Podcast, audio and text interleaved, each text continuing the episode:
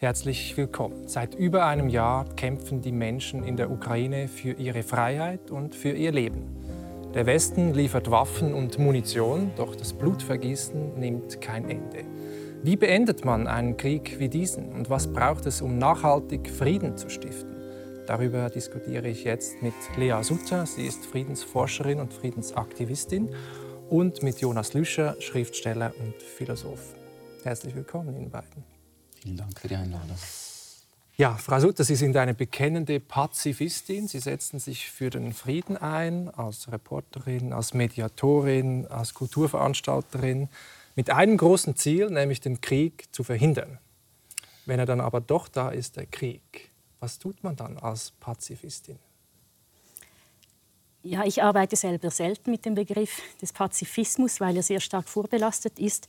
Das ist nicht nur förderlich für die heutige Situation. Das heißt, ich selber benutze eher den Begriff der Friedenshaltung. Mhm. Und ich glaube, die Friedenshaltung die ist gerade auch während äh, ähm, bewaffneten Auseinandersetzungen sehr, sehr wichtig.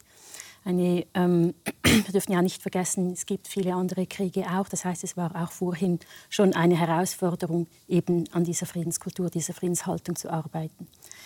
In der aktuellen Situation würde ich sagen, ein wichtiger Punkt, den wir beitragen können, ist, dass wir immer wieder dazu aufrufen und einladen, dass wir den Diskurs bei uns über die Lösungen im Zusammenhang mit dem Krieg ähm, offen sprechen können, den Diskurs auch weiter detailliert anschauen ähm, äh, und ihn nicht so stark verengen, wie es aktuell der Fall ist. Das mhm. kann ein Beitrag der Friedenskultur sein. Mhm. Ein weiteres sicher auch, dass man immer wieder auf die Dilemmata hinweist, die Kriege mit sich führen, militärische Auseinandersetzungen.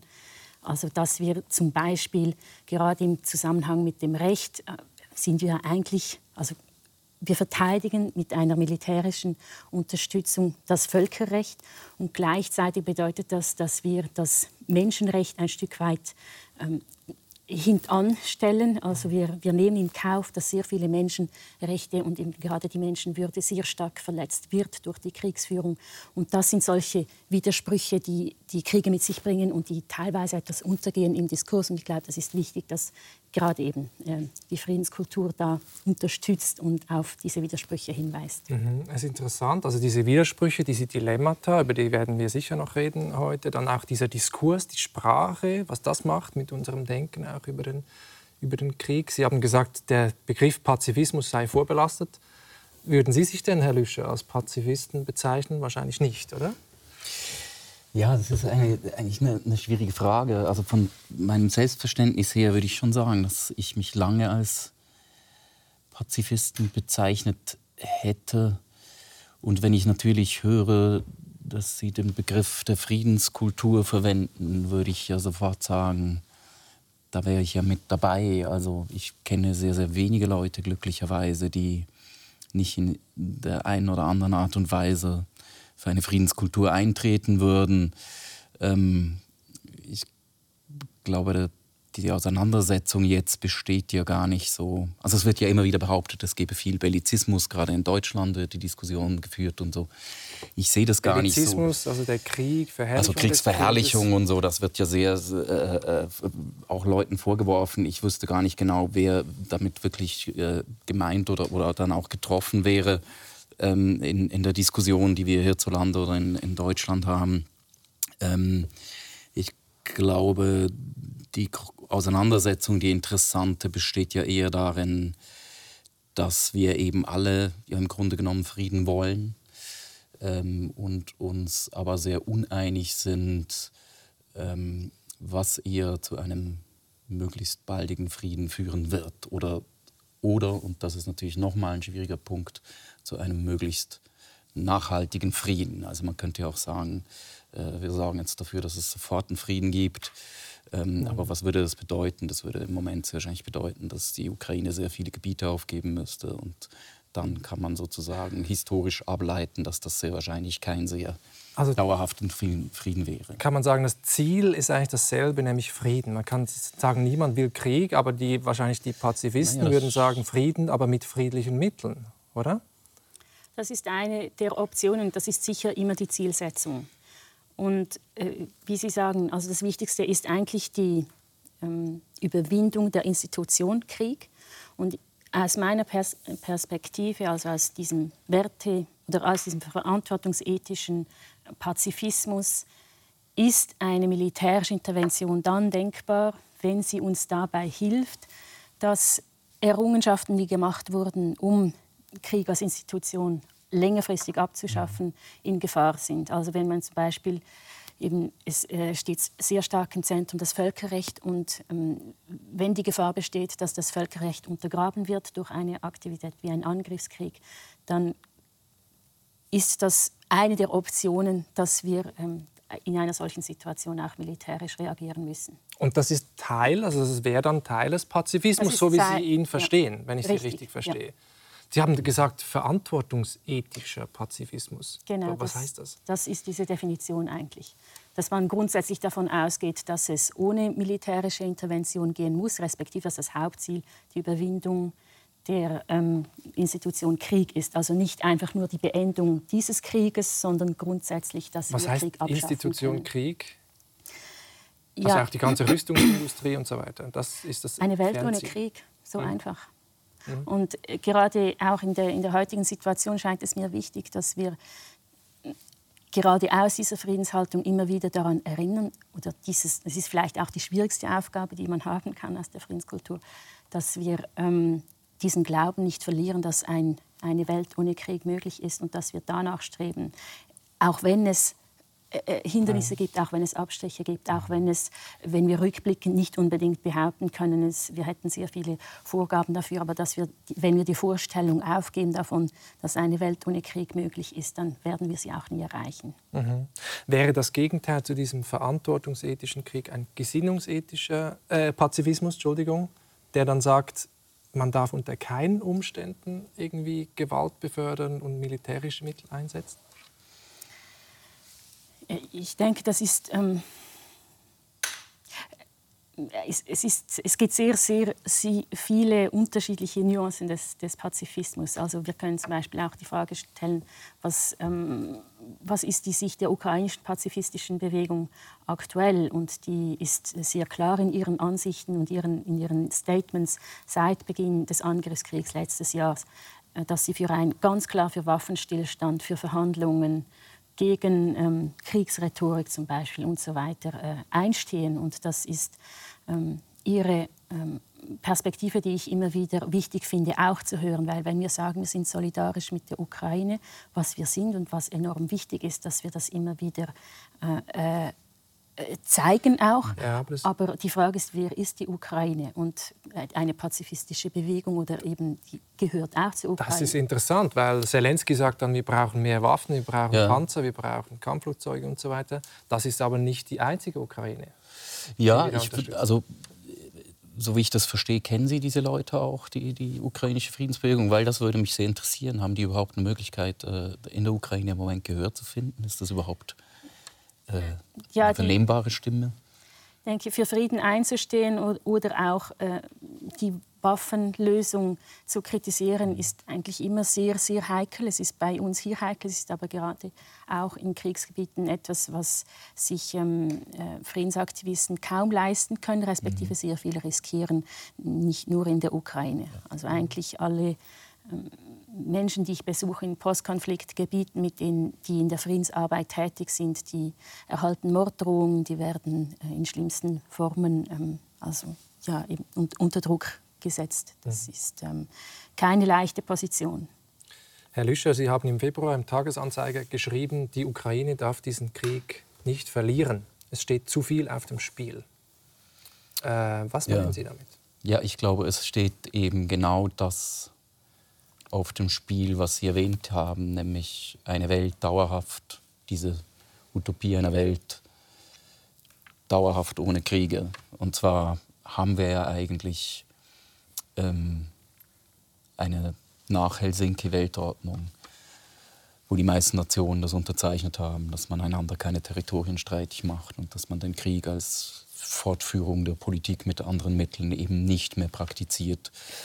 Und das hat ja jetzt für einige Jahrzehnte, ich würde sagen, mehr oder weniger gut funktioniert. Ohne Kriege war die Welt nicht seit den frühen 70er Jahren.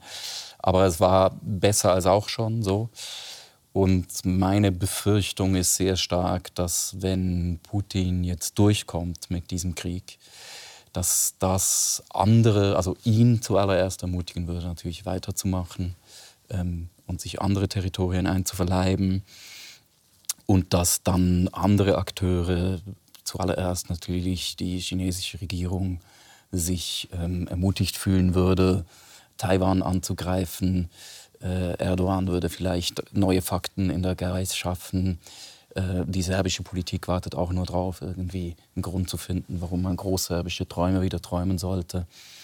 Und ich glaube, dass es so eine Art von Dammbruch geben könnte, der dazu führt, dass diese Helsinki-Ordnung komplett sich auflöst und wir wieder in eine Phase kommen, wo einfach das Recht des Stärkeren gilt. Und es gibt historisch, glaube ich, eben eine interessante Parallele, nämlich 1931, als Japan das Völkerbundmitglied China angegriffen hat und die Mandschurei erobert hat.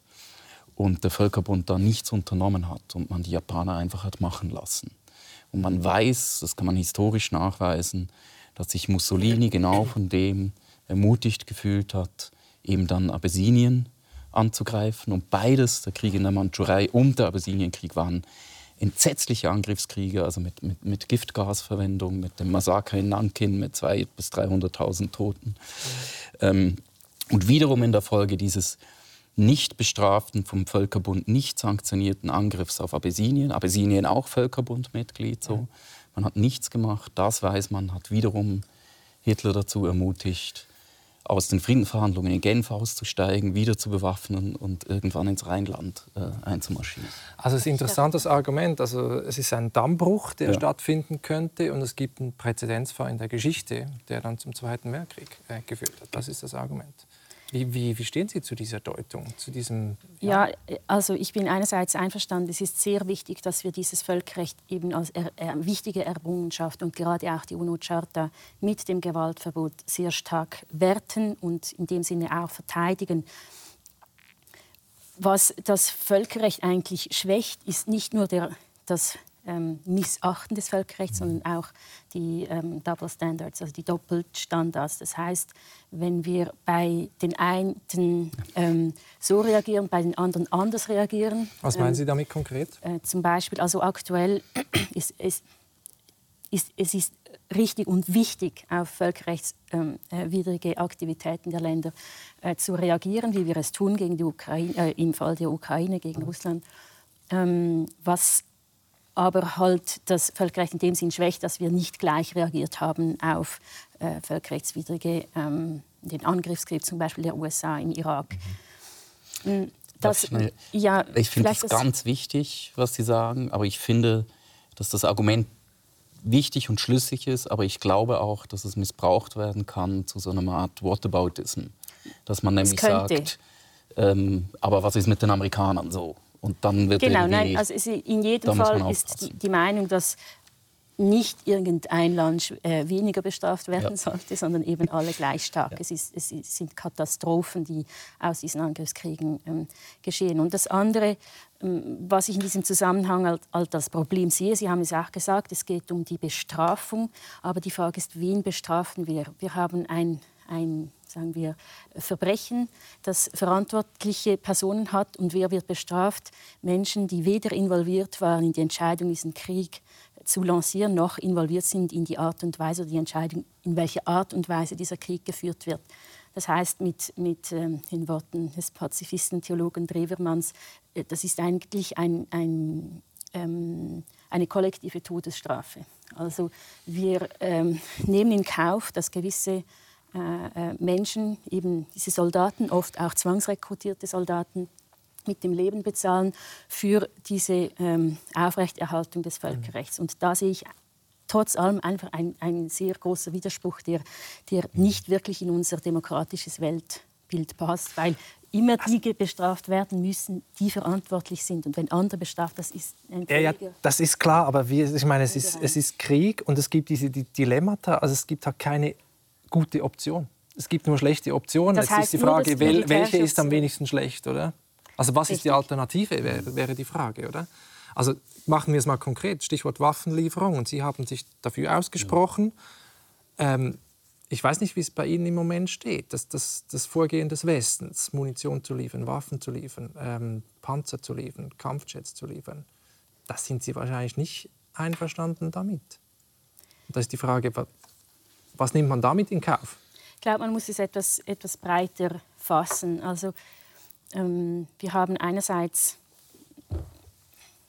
denke ich, also wie als, als Grundausgangslage, diese Entscheidungen sind ähm, so komplex und wir brauchen so viel, oder respektive ich habe nicht den äh, notwendigen Zugang zu den notwendigen Informationen, um diese, Antwort äh, diese Frage abschließend zu beantworten. Mhm. Und ich wäre, äh, ich finde es auch kritisch, dass eigentlich ähm, sehr viele Menschen sich da einzumischen versuchen. Das heißt, ich verstehe das. Man sieht sich als, als demokratische Gesellschaft, die da mitreden, mitdiskutieren will. Aber für den Prozess ist das nicht unbedingt förderlich und dass man da vielleicht einfach noch mal wirklich Respekt hat von der Komplexität von Krieg. Und mhm. ich, meine Haltung dazu ist einfach ähm, alle möglichen Optionen nutzen, die dazu beitragen, den Konfliktparteien sie darin zu unterstützen, aus dem Krieg auszutreten. Und das, das wird ja immer wieder schwieriger, einen Krieg zu beenden, wenn die Partei mal, mal so, wenn der Krieg am, am Laufen ist. Ja, wobei das stimmt vielleicht nicht, oder? Weil natürlich Friedensverhandlungen ganz anders stattfinden können, wenn eine Partei ähm, in die Enge getrieben ist. So. Also im Moment, wenn wir jetzt einen Waffenstillstand und Friedensverhandlungen machen würden, dann müsste die Ukraine sehr wahrscheinlich viel Territorium abgeben oder würde das aus einer relativ schwachen Position heraus machen.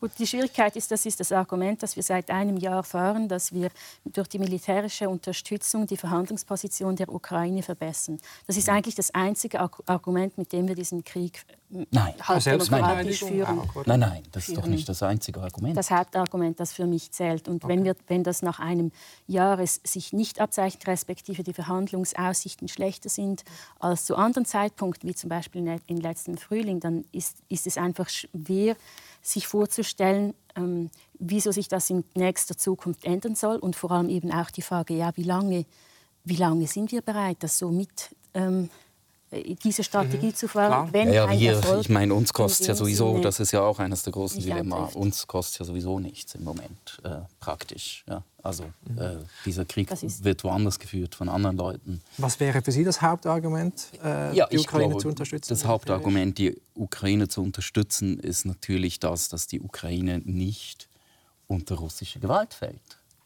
Ja, da sind wir uns ja völlig einig. Ich glaube, es ist wirklich wichtig, nicht zu unterscheiden zwischen ähm, oder nicht Ja-Nein-Fragen ähm, zu diskutieren zwischen mhm. entweder Waffenlieferungen oder nicht solidarisch oder nicht unterstützen. Mhm. Wir haben Möglichkeiten der Unterstützung. Ich bin da sicher und es gibt auch diverse Formen der Gespräche. Ich finde das etwas schwierig, dass wir diesen Begriff der Verhandlungen sehr eng fassen. Auch in der, in der De Debatte wird er praktisch tabuisiert. Man kann gar nicht mehr darüber sprechen. Experten, Institutionen auch mit sehr wichtigen Erfahrungswerten zum Thema und zur Region trauen sich aktuell nicht mehr ähm, dazu zu äußern.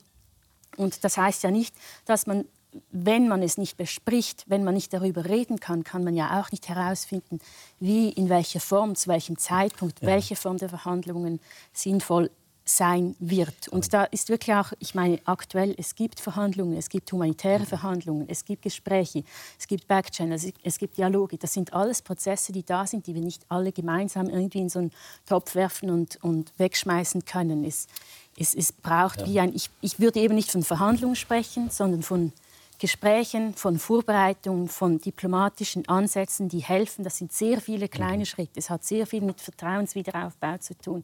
Es sind sehr komplexe Sachen, die wiederum mhm. wir von außen nicht, nicht mitkriegen und auch nicht sehen, wo sind da diese Windows of Opportunity, wo man eintreten kann, äh, ähm, kann und ein, eine gewisse Annäherung, eine gewisse Dynamikänderung bewirken kann. Und mhm. das, das scheint mir das Wichtigste. Noch ganz kurz, ja. Ja, ich verstehe nicht ganz. Also ich glaube schon, dass das absolut richtig ist, was Sie sagen, dass das ja die ganze Zeit läuft. Was ich nicht ganz verstehe, ist diese Klage, dass darüber nicht geredet würde oder dass man das nicht sagen könne oder so, weil also Sie äußern sich ja immer öffentlich dazu und wahnsinnig viele Leute, die diese Haltung vertreten, sind im Fernsehen und so. Ich finde, es wird wahnsinnig viel über die Art des Diskurses gesprochen, was gesagt werden darf und was nicht. Und das finde ich lenkt seltsam ab von den tatsächlichen Fragen, weil ich finde... Eine Zeit lang war schon eine Asymmetrie spürbar, ähm, dass man, ja, wenn man aber also gegen Waffenlieferungen war... Nicht, ja, ja, das hat sich natürlich auch verändert. Nebst dem, dass es natürlich Leute gibt, die aus den falschen Gründen gegen Waffenlieferungen sind. Also in Deutschland ist ein Teil dieser Bewegung, ähm, hat ganz eine seltsame äh, politische Agenda, die mit den Zielen einer Friedensbewegung dann letzten Endes sehr wahrscheinlich auch wieder wenig zu tun hat. So, also so dieser alte, seltsame Das ist wie auf der anderen Seite, also Unterstützung so. der militärischen Lösung, da gibt es auch sehr seltsame äh, Kreise. Ganz seltsame Kreise und ähm, so. Also ich meine, die äh, AfD Ziele läuft auch mit bei diesen Friedensdemos und so in, in, in Deutschland. Ähm, ich, ich glaube, also zum ersten Mal, warum nicht das eine tun und das andere nicht lassen? Ähm, ich glaube, Waffenlieferungen sprechen nicht dagegen, dass nebenher Verhandlungen laufen. Das ist etwas, was gemeinsam gehen kann. Ich glaube, was ich sogar unterstützen kann unter Umständen, wenn es gut läuft. Es kann auch furchtbar schief laufen, das ist, gebe ich natürlich zu. Ähm, und ich glaube, und das sagen Sie eigentlich auch, dass das alles längst schon am Laufen ist. Also es gibt ja praktisch niemand, ähm, der sagt, nee, nee, also äh, Verhandlungen, darüber reden wir gar nicht, nicht bevor, weiß ich nicht, Putin weg doch, ist. Doch, oder das so. höre ich doch sehr oft und lese ich oft. Aber ja, wirklich von, von, relevanten Akteuren. Ja. So, wer ist denn, welcher relevante Akteur würde das, würde das so zum das Ausdruck Das waren sehr starke Reaktionen, sagen wir eben auf das Manifest, aber auch äh, hier in der Schweiz. Also ich glaube, das ist eigentlich, ich bin ja mit Ihnen völlig einig, es ist Fakt ist, dass dieser Krieg nicht wird ähm, militärisch gelöst werden können, gerade auch, oder, ähm, weil ähm, die Ursachen des Konfliktes nicht militärisch gelöst werden können. Das heißt, früher oder später werden wir in dieser Situation sein, ähm, wo äh, Gespräche stattfinden werden. Und die Frage ist immer, was braucht es, damit wir da hinkommen? Ja. Und was ist an dem, was wir jetzt tun, hinderlich, dass wir da hinkommen? Das ist ja ganz interessant auch an Ihrer Person, wenn ich Sie kurz vorstellen darf. Also Sie haben ja ähm, ursprünglich Germanistik und Russistik studiert, äh, also russische Sprache, Literatur, Kultur, auch mehrere Jahre in Russland gelebt, in, in Moskau haben dann für die Kulturabteilung der UNO gearbeitet, auch für eine Schweizer außenpolitische Denkfabrik mit dem Namen Voraus. Ähm, und dann haben sie was Interessantes gemacht, nämlich das Projekt Peace Prints, äh, sowie Footprints, also auf den Fußspuren von Friedensaktivisten Journalistinnen äh, in ehemaligen Kriegsgebieten. Also sie waren äh, in über zehn Ländern unterwegs. Im Kosovo, der Ukraine 2018 im Donbass, Irak, Israel, Palästina, Ruanda, Myanmar. Ähm, vielleicht mögen Sie kurz erzählen, was denn das Wichtigste äh, war, dass Sie auf diesen Reisen ehemalige Kriegsgebiete... Sie lachen vieles. Aber ich meine, das erst, Wichtigste, aber, das eine. Mhm. Genau, aber das, das irgendwie, was Ihnen wie vorher überhaupt nicht klar war vor diesen Reisen in diese Kriegsgebiete. Und Sie haben da mit, mit Pazifistinnen gesprochen, mit Friedensaktivisten. Also vielleicht gerade dieser Punkt, da ich dachte, ähm, äh, Menschen, die an, äh, im Bereich der Friedensarbeit tätig sind, denen wird viel mehr Respekt entgegengebracht. Es war, glaube ich, schon eine ziemliche Ernüchterung zu sehen, unter welchen Gefahren diese Menschen arbeiten. Mhm. Und wie gesagt, ich habe niemanden jeder meiner Protagonisten in meinen Geschichten ähm, erhält Morddrohungen für seine Arbeit, gerade aus dieser Logik, dass er äh, sozusagen zu nahe an der Gegnerseite dran ist. Also unsolidarisch man ist, man so. ist unsolidarisch. Man, man überlässt die einfach dem Feind so. Äh, ja, man ist auch ein Verräter, weil man nicht äh, der eigenen Seite treu ist in dem mhm. Sinne, weil man ja mit dem Gegner spricht. Also das sind, also ich fokussiere mich immer auf Personen, denen es gelingt, die verfeindeten Seiten gemeinsam in einen, in einen Raum zu bringen, in ein Gespräch, in eine Aktivität. Also es sind nicht einseitige ähm, Friedensarbeit, es gibt einen sehr, sehr breiten Fächer auch. Ähm, und gerade dieses Brückenbauen nach äh, schrecklichsten Erfahrungen der Gewalt, auch die direkt einander ähm, ähm, angetan wurde. Also wie kommt man aus diesen Abgründen der Menschheit wieder zurück zu so etwas wie Menschlichkeit. Und da ist für mich sicher das Wichtigste eigentlich diese, ähm, diese Menschen, die uns diesen Mut vorleben. Und ich erlebe gerade in letzter Zeit, äh, werde ich oft an Vorträgen eingeladen, fast überall werde ich gefragt, sag doch bitte etwas, das uns Mut machen könnte. Und wie, wie bleiben wir irgendwie dran an dieser Thematik, dieser Glaube an, an Frieden und dass sich das äh, lohnt. Und das, für mich ist das wie die, eine der, der ähm, Hauptaussagen ähm, ja, oder, oder ein, ein, sehr großes Geschenk für mich auch, das erleben zu können im Gespräch mit diesen Menschen in,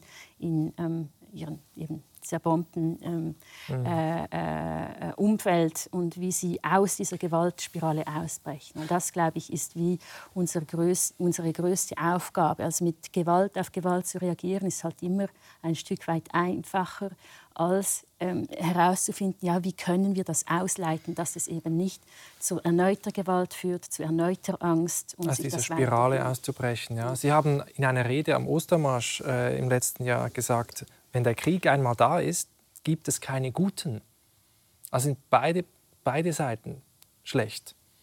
Das ja, hat mich das, überrascht. Das kann man durchaus so sagen, ja. Also das ist, es werden Verbrechen begangen. Krieg, also an sich ist ja schon Selbst ja der, der, also man wird angegriffen und ich muss mich verteidigen. Ja. Dann ist nicht mehr klar, wer der Gute ist. Hm, naja, es ist äh, die, die Frage der Definition von gut. Ich glaube, es ist problema grundsätzlich problematisch, äh, Menschen zu töten. Auch wenn man das für eine gute Sache tut, kann man ja sagen. Aber äh, das heißt nichtsdestotrotz, dass wenn ich jetzt zum Beispiel mit, mit ähm, Müttern von, von russischen Soldaten spreche und ihnen erklären muss, ähm, ähm, dass wir ihre Söhne für die Demokratie ähm, töten oder dass wir äh, eben äh, äh, dass wir Waffen liefern, damit wir möglichst effizient ähm, ihre Männer äh, vernichten können. Das ist einfach schwierig. Es geht nicht auf mit meinen persönlichen Werten und das, das ist in dem Sinne ähm, ähm ja gibt es da keine guten und keine schlechten. Vor allem wenn die Situation so ist, dass sehr viele eben ungewollt im Krieg sind. Und, und die Einsicht ist, äh, die mich auch irgendwie wie, also essentiell äh, dünkt, ist, dass der Verbrecher, der Aggressor Teil der Lösung sein muss. Ja, also man kommt daran nicht kommt, vorbei, sagen da Sie. Da kommen wir wirklich nicht dran vorbei. Das ist, ich glaube, es gibt wie zwei ähm, Szenarien oder Vorstellungen. Einerseits, man handelt so, also, dass man mit möglichst viel Druck eine Seite ähm, sozusagen gefügig machen kann, oder man geht von Anfang an davon aus, dass man auf eine gewisse Kooperation angewiesen ist, wie das zum Beispiel nur schon aus geografischer Lage ähm, äh, in diesem Fall gegeben ist. Und dann, dann muss man das halt mit einbeziehen. Das kann einem gefallen oder nicht. Und also gerade die Ukraine wird Nachbarin äh, bleiben von diesem Land und das, das äh, ist eine Schwierigkeit, äh, respektive da muss eben diese Kooperation ist, ist äh, nichts umgehen. Also Russland können wir nicht von der Landkarte streichen und Putin wird auch noch eine Weile da sein, Herr Lüscher. Ja, ja, also meine Hoffnung wäre natürlich schon, also wenn ich sozusagen über das sprechen darf, was ich mir da wünschen würde oder ich mir vorstellen könnte, wie das zu einem guten Ende kommt, ist natürlich wäre schon die idealste Option, das Regime Putins würde irgendwie stürzen. Es sieht im Moment gar nicht danach aus. Aber wenn das passieren würde, weil ich glaube, einen Frieden wirklich zwischen diesen Völkern wieder, zwischen den Ukrainern und den Russen, wird unter einem Russland, was immer noch von Putin regiert wird, sehr, sehr schwierig sein. Also ich bin ja erstaunt, wie schnell Völker nach furchtbarsten Kriegen wieder zueinander finden. Ich finde es nach wie vor beeindruckend, dass äh, einige kluge, vorausschauende Staatschefs ähm, Anfang der 50er Jahre bereits nach dem Zweiten Weltkrieg wieder angefangen haben, mit den Deutschen zu reden, um an die Vorläufer der ähm, der der heutigen EU gegründet hat und da aufeinander zugegangen ist. Das war ja alles andere als selbstverständlich, dass irgendwie Franzosen und Deutsche sich die Hand gegeben haben und eine gemeinsame europäische Zukunft geplant haben. Zehn Jahre, nicht mal zehn Jahre nach diesem verheerenden, von Deutschland verursachten Krieg. Deswegen habe ich eigentlich schon Hoffnungen. Ähm, aber dieser Friede konnte natürlich nur stattfinden, weil weil man mit einem anderen neuen Deutschland sozusagen einen Frieden schließen konnte, was natürlich auch nicht stimmt. Ich meine, in den Gerichten und so saßen überall die alten Nazis und so, aber formal gab es da einen großen Bruch zumindest. Mhm. Und selbstverständlich hätte es diesen Frieden in dieser Art nicht geben können, wenn, weiß ich, die NSDAP an der Macht geblieben wäre oder so. Das heißt, ich habe schon den Eindruck, solange Putin da am Ruder ist, wird es sehr schwierig sein. Was immer noch nicht heißt, dass es dann einfacher wird, wenn er nicht mehr am Ruder ist, weil was nach Putin kommt, ist ja noch komplett offen. Mhm. Und da habe ich russische Freunde, die eher davon ausgehen, es könnte noch schlimmer werden. Also mhm. muss man auch sehen. Ja. Es ist interessant, Sie beziehen sich jetzt schon zum zweiten Mal auf die Geschichte, auf die Vergangenheit zurück. Sie selbst sind Schriftsteller, einer der bekanntesten der Schweiz.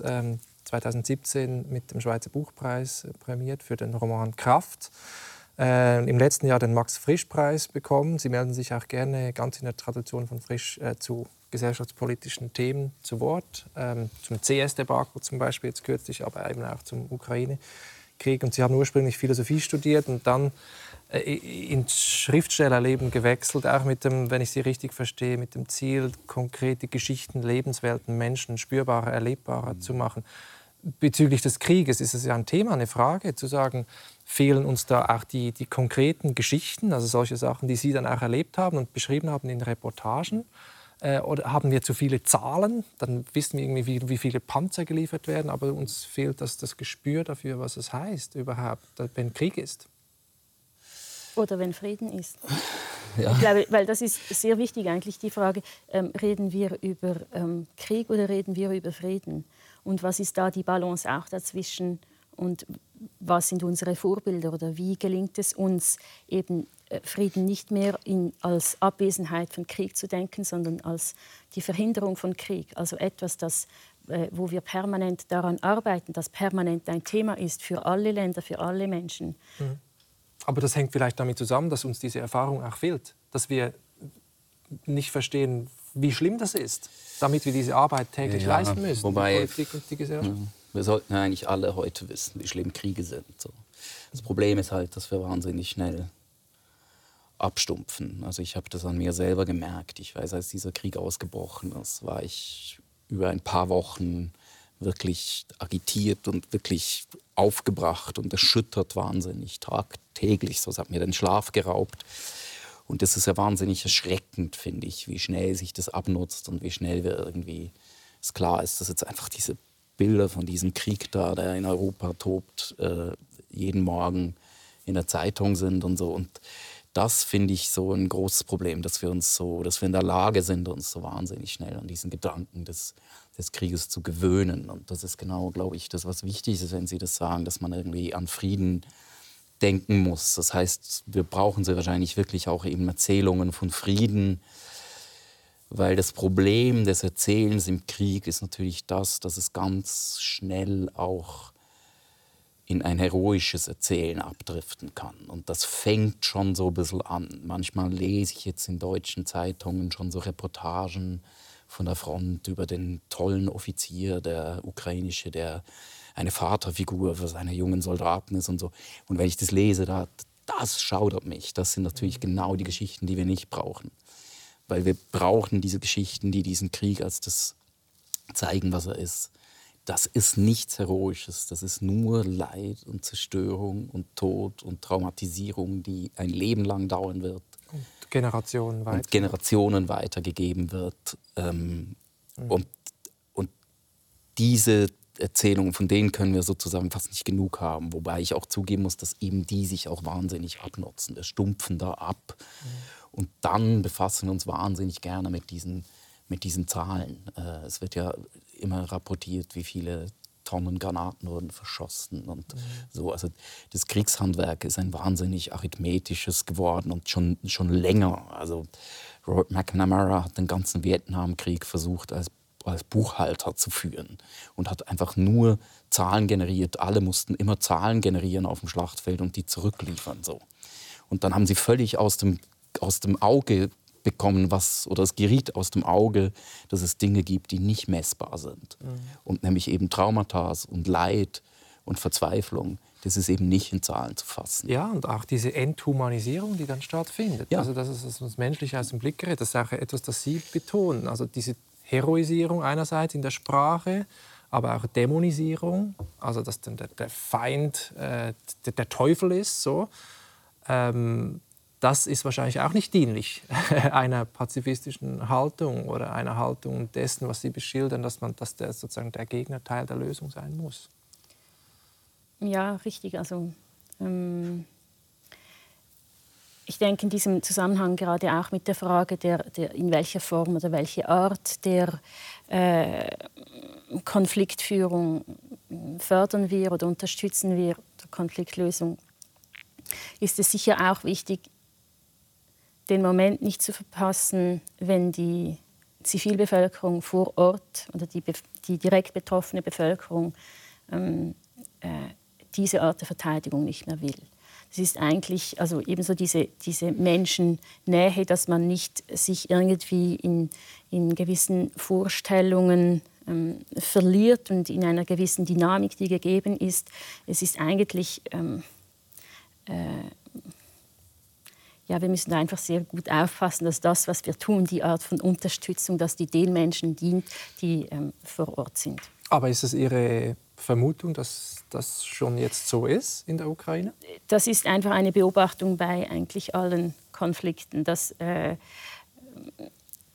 gerade die Personen, die am nahesten dran sind, da gibt es eine, eine gewisse Phase, wo sehr viel, sagen wir, Enthusiasmus und, und Opferbereitschaft da ist. Es gibt aber eben auch die Phase, wo ähm, ähm, man andere Prioritäten setzt.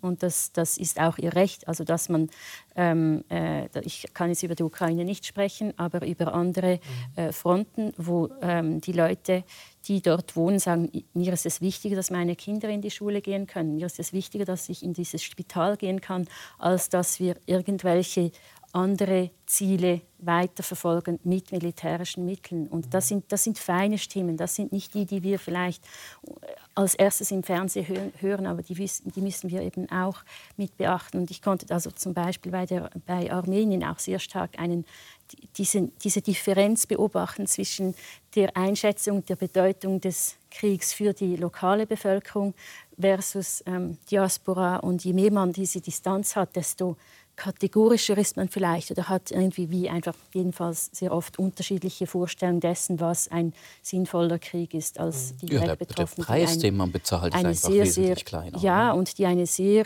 ähm, in meiner Erfahrung, einen unglaublichen Friedenswillen auch an den Tag legen, immer wieder. Und wo ich sehr oft höre, es ist mir egal, ob da ein Sunnit, ein Schiit, wer da neben mir lebt, auch wenn die, die Täter sind. Ich will einfach nur noch Frieden. Und das, das ist einfach eine wichtige, wichtige Botschaft, die wir nicht verpassen dürften. Ja, ja, und diese, äh, diese Botschaft wurde natürlich auch aufgegriffen. Sie haben das Manifest für Frieden erwähnt. Also hier im Westen Menschen, die sich schon früh dafür eingesetzt haben, für Waffenstillstand, für Verhandlungen, gegen diese Waffenlieferung, gegen diese, Zitat, Gewaltspirale. Also Alice Schwarzer und, und Sarah Wagenknecht in diesem Manifest. Wir schauen uns dazu mal einen kurzen Beitrag an. Dass überhaupt keine Panzer mehr rollen, dafür gehen heute Tausende auf die Straße. Die Forderung, keine Waffenlieferungen mehr an die Ukraine, sofortige Verhandlungen. Je mehr Waffen wir liefern, desto mehr verlängert sich der Krieg. Denn wer verdient an diesem Krieg? Die Ukraine ist Kanonenfutter für die Rüstungsindustrie des Westens. Holt doch erstmal den, den Putin, egal wie er ist, an den Tisch mit den Zelensky. Irgendwann fragt man nicht mehr, wer war der der äh, Anführer oder wer hat den Krieg begonnen. Es ist eine ganz schmutzige Angelegenheit. Die müssen sich hinsetzen und verhandeln, egal wie. Diese simple Friedenssehnsucht wird befeuert von Sarah Wagenknecht und Alice Schwarzer. Sie werfen dem Westen Kriegstreiberei vor. Waffenlieferungen seien keine Solidaritätsbekundung für die Ukraine.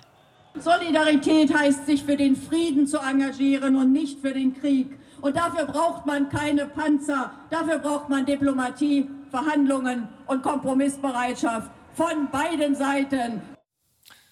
Ja, Herr Lüscher, Solidarität heißt, sich für den Frieden zu engagieren und eben nicht Waffen zu liefern.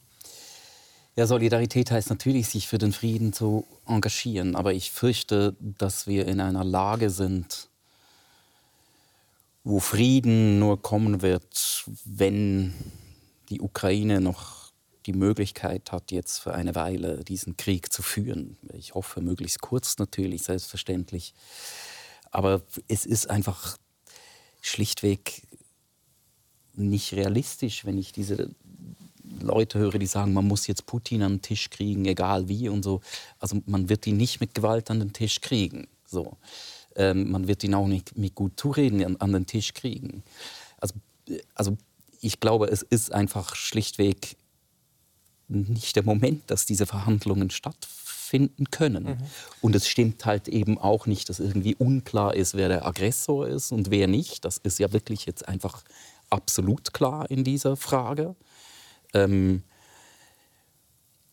ja, trotzdem, also das mit dem Zeitpunkt ist sicher etwas. Auch die ehemalige Spitzendiplomatin Heidi Tagliavini hat das kürzlich gesagt. Das ist jetzt nicht, noch nicht der Zeitpunkt für Verhandlungen. Die ist ja sehr erfahren. ähm, das sollte man sicher ernst nehmen. Aber andererseits zu sagen, es ist klar, wer der Aggressor ist, hilft ja auch nichts, oder? Also doch, gleich, doch. Das muss man schon benennen. Ja, aber das man muss, ich schon.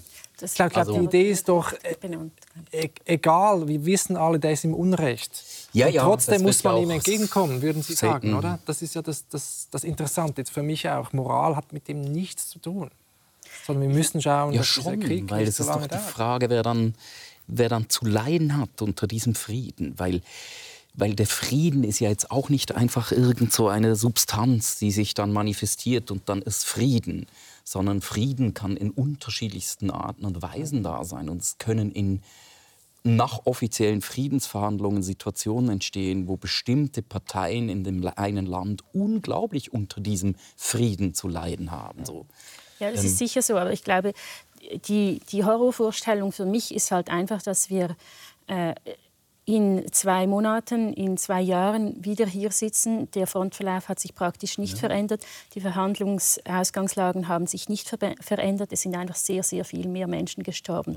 Und das müssen wir erklären können. Das müssen wir mitverantworten. Und diese Verantwortung finde ich enorm schwierig. Aber die kritische Frage an Sie wäre natürlich, wenn jetzt Putin unrealistische Forderungen stellt, äh, also er will die ganze Ukraine zum Beispiel, wo ziehen Sie rote Linien? Wie weit muss man dem ja, Ich glaube nicht, dass wir uns damit einmischen sollten. Das ist das, ähm, der, der Handlungsspielraum von ähm, möglichen Gesprächen, das, das können wir nicht von diesem Tisch aus er, weder erkennen noch, noch diskutieren.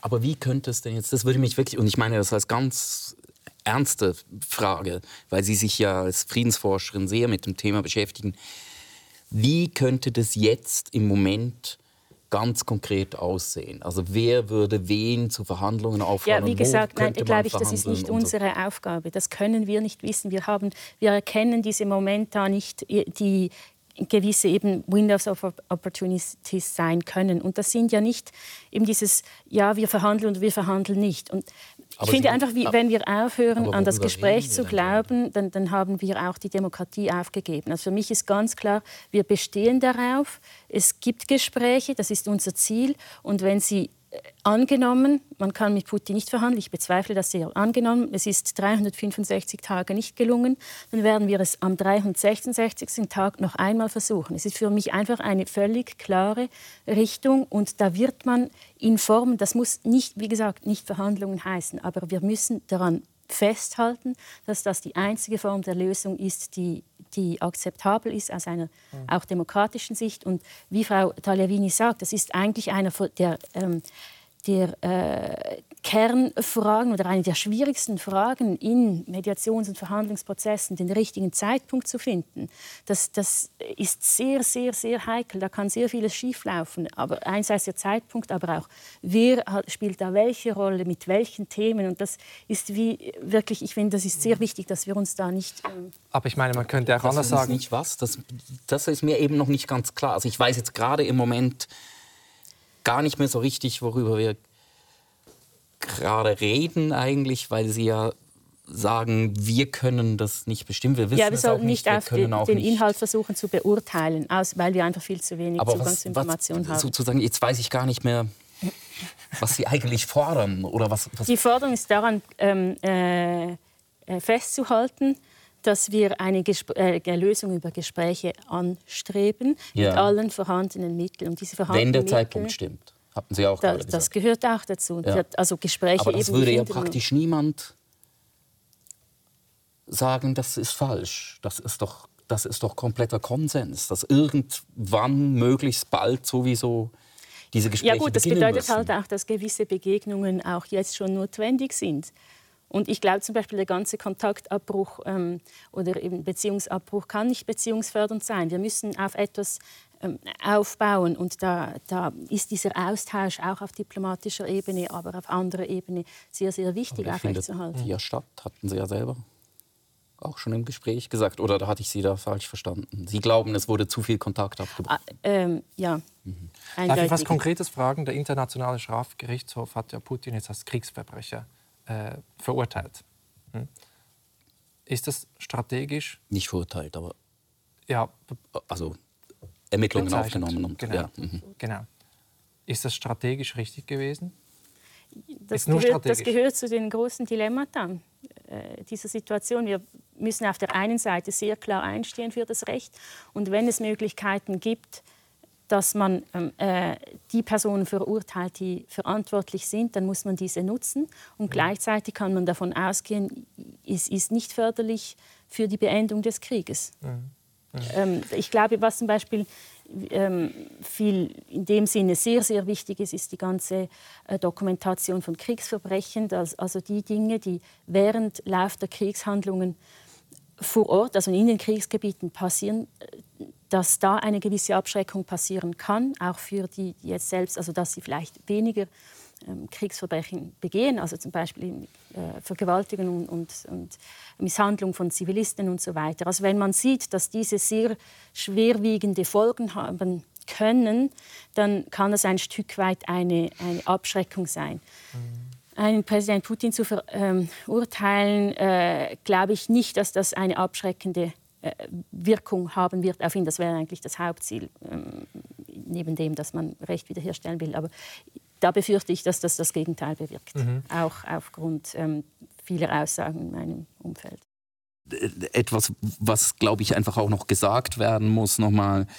Es gibt ja auch sozusagen einen, einen denkbaren Worst Case und der wäre ja, Putin ähm, erobert die Ukraine, stürzt die, die, die Regierung äh, und die Ukraine wird, wird Teil Russlands. Und was das bedeutet, darüber müssten wir ja auch irgendwie noch mal sprechen. Oder beginnt ein Atomkrieg? Könnte auch noch Das wäre auch noch mal vielleicht noch mal also, War ja lange auch und jetzt die Stationierung genau, in Belarus. Aber jetzt so. mal dieser eine mhm. Worst Case, der, der ja auch gar nicht, also ehrlich gesagt, wir sind ja eigentlich alle, die ich und alle, die ich kenne, sind davon ausgegangen, dass die Ukraine ein paar Tage, vielleicht im besten Fall ein paar Wochen statthalten kann, standhalten kann und dann fällt Kiew. Und, und so. Das war uns ja allen irgendwie, dachten wir alle. Und ich meine, was das bedeuten würde, das muss man halt schon nochmal sagen, weil das ist, glaube ich, vielen nicht ganz klar. Weil es ja diese, diese Papiere gibt oder vor allem dieses eine äh, Papier, was auf der Webseite von der russischen staatlichen Nachrichtenagentur letzten Sommer bereits publiziert wurde. Ähm, äh, der Titel lautet, glaube ich, was, was Russland jetzt mit der Ukraine tun muss.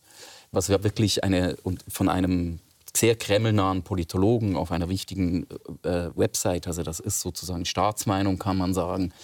Und das ist wirklich ein Papier, was eine kulturelle, komplette Vernichtung und Umerziehung, also wirklich ein faschistisches Papier, was eine Vernichtung der ukrainischen Kultur beabsichtigt. So. Und diese Drohung, das muss man ja alles wahnsinnig ernst nehmen. Das heißt, was für die Ukraine auf dem Spiel steht, ist schon unglaublich viel. So. Und das ist, glaube ich, etwas, was wir in dieser ganzen Situation auch noch mal sehen müssen. Also eine Option ist irgendwie, was wir alle befürchten, ein, ein ewiger Krieg, der, der, wo sich keine Fronten mehr verschieben, ein Grabenkrieg, der über Jahre sich hinzieht, grauenvoll. Mhm. Das andere wären eben irgendwelche Verhandlungen mit, weiß ich nicht, die Krim bleibt russisch, der Donbass teilweise oder was es dann auch immer ist.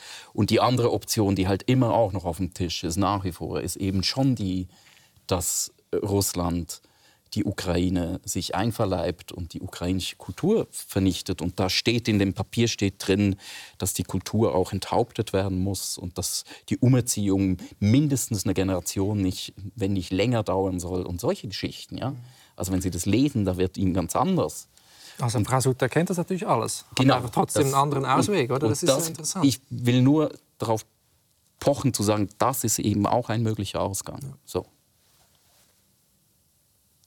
Dann ist zwar auch Frieden in der Ukraine, weil es ist nicht mehr Krieg, aber das wäre dann eben eine sehr seltsame Art von Frieden.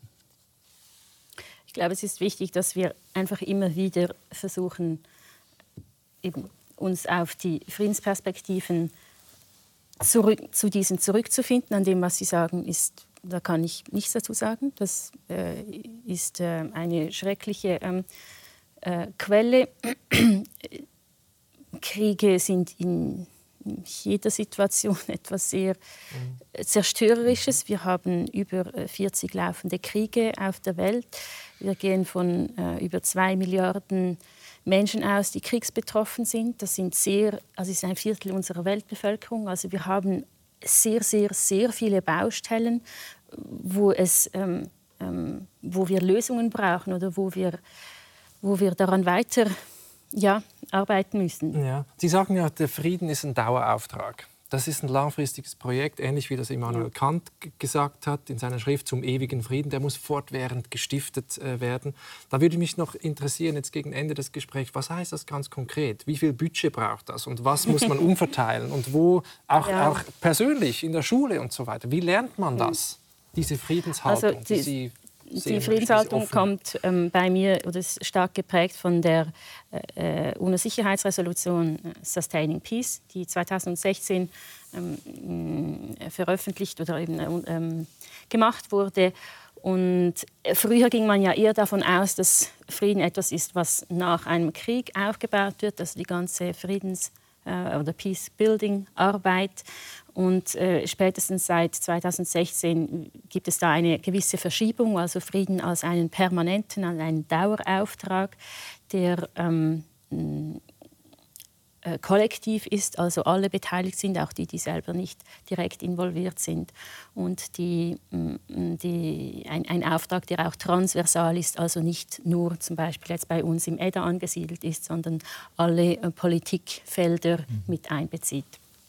Wenn man diese als Grundlage nimmt, die ja auch für die Schweiz eine Grundlage ist als äh, UNO-Mitgliedstaat, dann, ähm, dann äh, gibt es sehr viele Dinge, die wir noch ähm, äh, anpassen oder Richtung eben Friedensnation äh, weiterentwickeln können. Das ist für mich eine, eine ähm, äh, wichtige Frage in dem Sinne. Also wir haben aktuell äh, das 175 Jahre Friedensjubiläum in der Schweiz. Wir ähm, feiern die ähm, Bundesverfassung von 1848. Das ist noch sehr ähm, bekannt, bewusst in, dem, in, in, in, der, in der schweizerischen Gesellschaft. Aber dass, dass wir zum Beispiel eben so ein Jubiläum auch für den Frieden ähm, feiern würden, feiern in dem Sinne, ja, es gibt vieles daran, was, was sehr, sehr wichtig war für die schweizerische Entwicklung, ähm, das möglich wurde, äh, eben gerade weil wir so lange schon Frieden haben. Andererseits bedeutet das aber auch, wir setzen uns zusammen und schauen, wo sind die Friedensdefizite, wenn wir eine Friedensnation denn auch darstellen wollen. Ja. Und da gibt es gibt es viele Bereiche. Eben, ich habe es gerade im Zusammenhang mit dem Ukraine-Krieg fand ich es frappant, dass eigentlich niemand wirklich zuständig ist für Friedensfragen. Ich erhielt sehr viele Anfragen von Schulen, die sagten, ja, könnten, wie, wie könnten wir da über Frieden reden mit den Kindern? Wir haben keine, keine Unterlagen. Ähm, in den politischen Parteien oder Parteipapieren findet man auch sehr wenig. In den ähm, Behörden gibt es keine Strategien, kein Budget dafür. Wir merken das zum Beispiel als Friedensorganisation ist das sehr äh, hinderlich, wenn man Dinge finanzieren will mit öffentlichen Geldern zum Beispiel und dann finden das alle ganz toll und wichtig und relevant. Ja, aber ein Budget haben wir nicht, weil dafür gibt es ja, ist ja, wir haben ein zum Beispiel eben äh, Kulturbudget oder solche Dinge, die sind ja alle vorgegeben. Die kann man verteilen, aber für Frieden haben wir ja gar nichts. In dem Sinne ist das. Aber sonst sprechen wir über Verteidigung und über Sicherheit und so weiter, aber genau, viel zu also wenig über Frieden. Viel, viel zu wenig. Also das heißt, es braucht einerseits eine Infrastruktur für Frieden. Also wir haben ja auch kein Bundesamt für Frieden wie das zum Beispiel integrale Politik äh, fordert. Vielleicht brauchen wir das auch mhm. nicht. Aber es, es, ist ja die Frage, wie können wir strukturell vorgehen, sodass Frieden wirklich eine Orientierung für uns wird, wie zum Beispiel, wie es eine Ökobilanz gibt, dass es auch eine Friedensbilanz gibt, dass sich das auch zum Beispiel im Journalismus zeigt, in einem konfliktsensitiven Journalismus, der mir sehr gefehlt hat letztes Jahr. In, ähm, ähm, eben Konfliktsensitiv, was heißt das ganz dass, dass, man sich einfach die Frage stellt, was bewirkt mein Text, meine Aussage, ja. meine Wortwahl in Bezug auf den auf einen laufenden Konflikt. Ist ja. es eher, kann es zum Beispiel eben eskalierend wirken, diese Geschichte jetzt ja. zu, mhm. zu, erzählen und so weiter. Gibt es, da machen wir Trainings auf der ganzen Welt, aber in der Schweiz äh, werden diese nicht. Frau Sutter, ich sehe schon, das Programm ist, ist groß und es gibt sehr viel zu tun. Wir sind leider schon ja. fast, fast, fast am Ende der Zeit, aber ich habe noch die schwierigste Frage für Schluss aufgehoben. Äh, an, an Sie beide, Herr Lüscher. Angenommen, eine hypothetische Frage, angenommen, Sie bekämen Gelegenheit, mit Wladimir Putin persönlich zu sprechen. Noch. Was würden Sie ihm sagen? Kriege ich dieselbe Frage? Ja. Ich stelle mir das gerade vor an diesem ganz langen Ich müsste sehr laut fragen, auf jeden Fall. Das ist eine Frage, die ich kaum beantworten kann, weil ich glaube auch nicht, dass es mit ihm persönlich Sinn macht, auf so einer Ebene zu reden von einem kleinen Schweizer Schriftstellerchen zu ihm. Also da müssen dann schon andere Leute da hocken, dass er überhaupt irgendwie zuhört. Aber was ich sehr wahrscheinlich probieren würde, ist, und das wäre natürlich sehr wahrscheinlich vergeblich, aber ich würde es trotzdem tun, nämlich tatsächlich über das Postheroische zu sprechen, weil ich glaube, mir gefällt dieses Wort, was Sie immer wieder verwendet haben, so gut, das der Friedenshaltung. Und Sie haben jetzt gerade ganz viel von Institutionen und Möglichkeiten und Ausbildung und Schulen und so gesprochen. Ich glaube, ähm, das Schöne an dem Wort ist, dass das alles drin ist, aber eben auch etwas ganz Individuelles. Ähm, nämlich die Tatsache, dass wir als Gesellschaft, aber das betrifft dann jeden Einzelnen, tatsächlich eine, eine in Europa eine postheroische Gesellschaft sind. Und das halte ich für einen ganz, ganz großen zivilisatorischen Fortschritt. Mhm. Und das ist auch etwas, was, glaube ich, bedroht ist, dass wir sozusagen das Heroische wieder irgendwie Auftrieb kriegt. Und ich glaube, nichts hat so viel für den Frieden getan in Europa in den letzten Jahrzehnten wie das Postheroische. Also, dass man den Heroismus mhm. gar nicht mehr versteht. Das ist, glaube ich, sozusagen eine, eine inhärente Friedenshaltung oder so. Interessant. Und davon würde ich Putin gerne überzeugen. So, viel Spaß damit. Frau Sulzer, ganz kurz. Ja, tatsächlich äh, habe ich Herrn Putin auch Briefe geschrieben. Also das kann man ja machen. Äh, darin formuliere ich die Dinge, die ich ähm, sinnvoll oder eben nicht sinnvoll finde. Ähm, äh, leider ohne Reaktion, ähm, natürlich. Ähm, was mir einfach ein Anliegen ist, ein sehr großes Anliegen ist, und zwar für uns hier, dass wir wegkommen respektive uns nicht absorbieren lassen, unsere gesamte Energie in dieser geopolitischen Diskussion, alle Menschen, die da nichts verändern können. Dass wir immer wieder zurückkommen in unsere Realität und hier fragen, was können wir hier verändern, weil das ist sehr problematisch, wenn man dann eigentlich wie keine Ressourcen mehr, mehr übrig hat, um vielleicht zum Beispiel eigene Konflikte anzugehen, familiäre Konflikte, die Probleme, die anstehen und wo wir Handlungsspielraum haben, die nicht mehr wahrnehmen. Und da ist es mir natürlich auch ein Anliegen, darauf hinzuweisen, dass wir ja das beim Forum Friedenskultur einerseits tun über diese Friedenswoche, wo wir Frieden auch üben wir sind gemeinsam. Und ähm, äh, ebenfalls auch mit dem äh, Mediationskongress, wo wir mhm. diese Dinge von der Friedenshaltung, wie Sie auch angesprochen haben, äh, äh, in, wie als, als Mediation als eine Schlüsselkompetenz in Gesellschaften im Umbruch auch thematisieren und aufgreifen und das wirklich voranbringen. Frau Sutter, Herr Lüscher, wir haben gesehen, die Diskussion ist sehr, sehr schwierig, ähm, aber ich habe sie beide als sehr differenziert und offen erlebt und wir haben gesehen, Frieden ist ein langfristiges Projekt, der muss gestiftet werden und äh, genau. Ich danke Ihnen ganz herzlich für dieses Gespräch, für die Bereitschaft. Ich danke. Danke.